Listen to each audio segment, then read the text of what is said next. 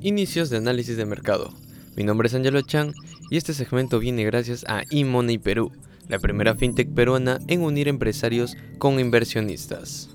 Con el invitado especial Iván de la Cruz, CEO de eMoney Perú. Buenos días Iván, ¿cómo te encuentras hoy día? Angelo, ¿cómo estás? Buen día. ¿Me escuchan bien, por favor? Sí, Iván, te escuchamos fuerte y claro. ¿Qué tal, Angelo? Eh, mira, el día de hoy queríamos hablar un poco eh, del comportamiento del dólar a nivel regional, global y local y qué esperamos en el cierre de este mes de marzo para el Perú. ¿no? Lo que queremos resumir es lo siguiente.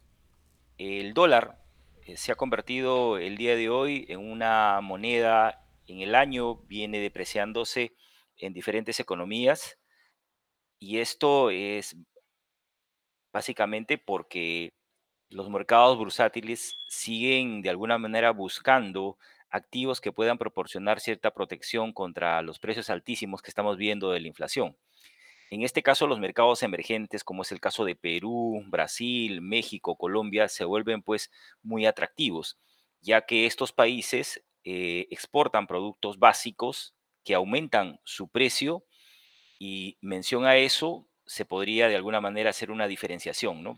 Revisando ya la información al cierre del día de ayer, podemos darnos cuenta que en el rendimiento del primero de enero al cierre del día de ayer 29, la moneda en América Latina que más ha ganado valor ha sido el real brasilero, ¿no? Viene avanzando casi un 17.10%, seguido por el peso colombiano con 9.20%, después viene el peso chileno también con ese 9.87%, y en el caso de Perú no es una excepción, que también el sol peruano viene apreciándose un 7.43%. Entonces, este, incluso el dólar canadiense también gana valor frente al dólar estadounidense en 1.10%.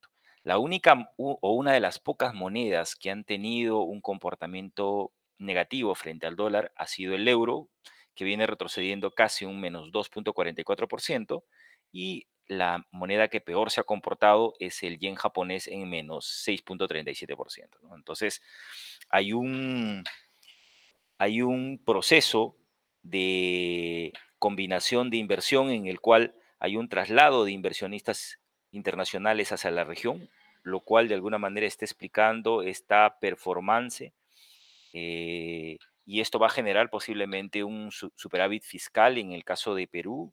Ya empiezan a salir algunos estimados de tipo de cambio eh, para el Perú, que se cree que podría estar cerrando el año en niveles de 3.70 y 3.75 este, por el holgado superávit de balanza comercial que se espera hacia fin de año por las buenas cotizaciones de materias primas que tenemos.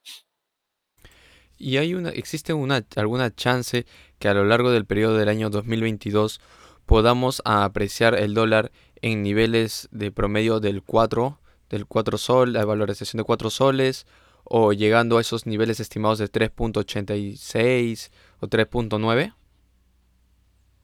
En verdad, ya varios análisis de diferentes casas de inversión lo ven poco probable.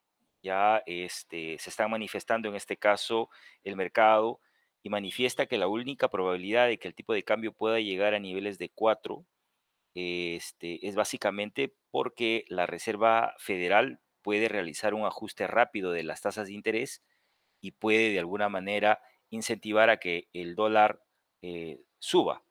Pero viendo situaciones de inflación y algunas cifras ya de estancamiento en Europa y que se podrían notar también en los próximos meses en Estados Unidos, el tema de la política agresiva de, de retiro de estímulo monetario podría de alguna manera verse mermada, ¿no? Entonces, esa es de alguna manera una, una posibilidad, pero este, hoy en día los mercados creen que todavía van a haber muy buenos tiempos de precios altos de los commodities trasvase de inversionistas institucionales y retail a esta parte de Latinoamérica que está haciendo pues el, que ingrese mayor cantidad de dólares a la economía.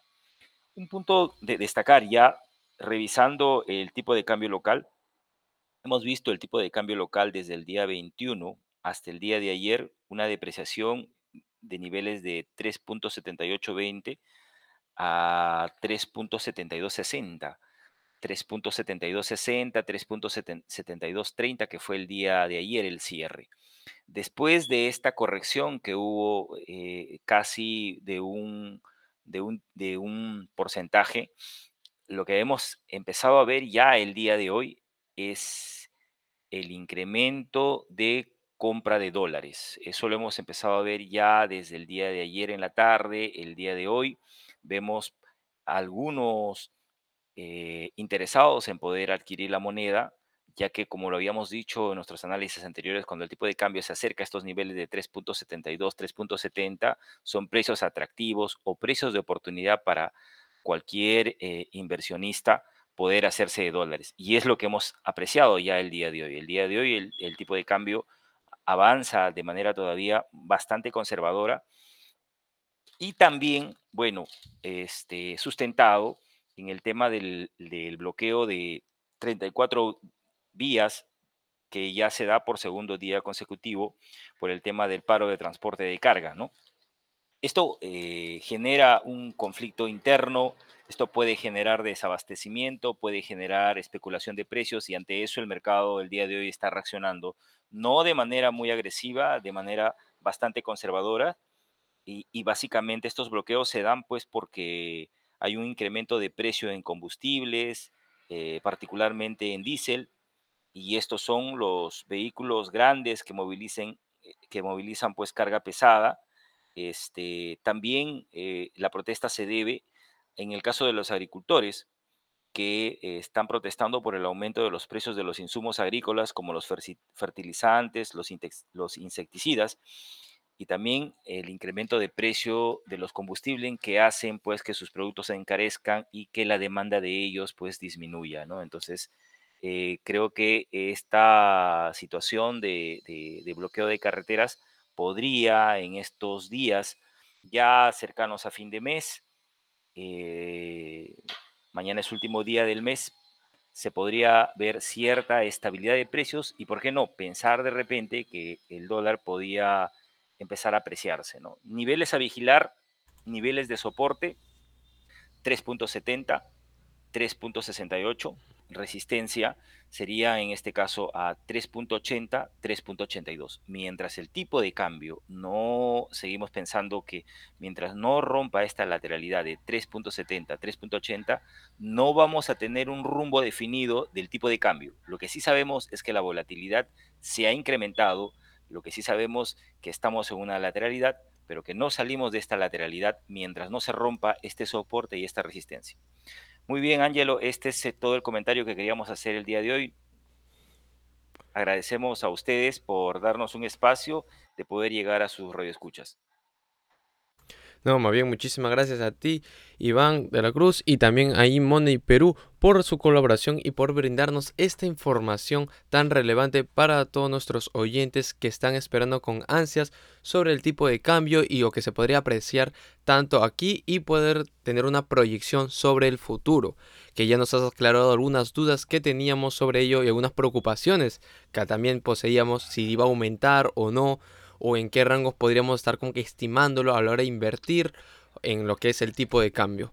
Así que una vez también agradecemos a Iván del Cruz por estar aquí con nosotros. Nos volveremos a encontrar la próxima semana con Iván también para que nos pueda hablar también otros tipos de análisis. Y también agradecer especialmente a eMoney Perú, la primera fintech peruana en unir inversionistas con empresarios. eMoney Perú, la primera mesa de dinero del país y que además te brinda reporte diario de monedas, servicio de asesoramiento de compra y venta, alerta y oportunidades de precio, análisis y estudios de cotización de soles y dólares. Si tú quieres saber qué más podemos brindarte, no te olvides en contactarnos a través de www.imoney.pe.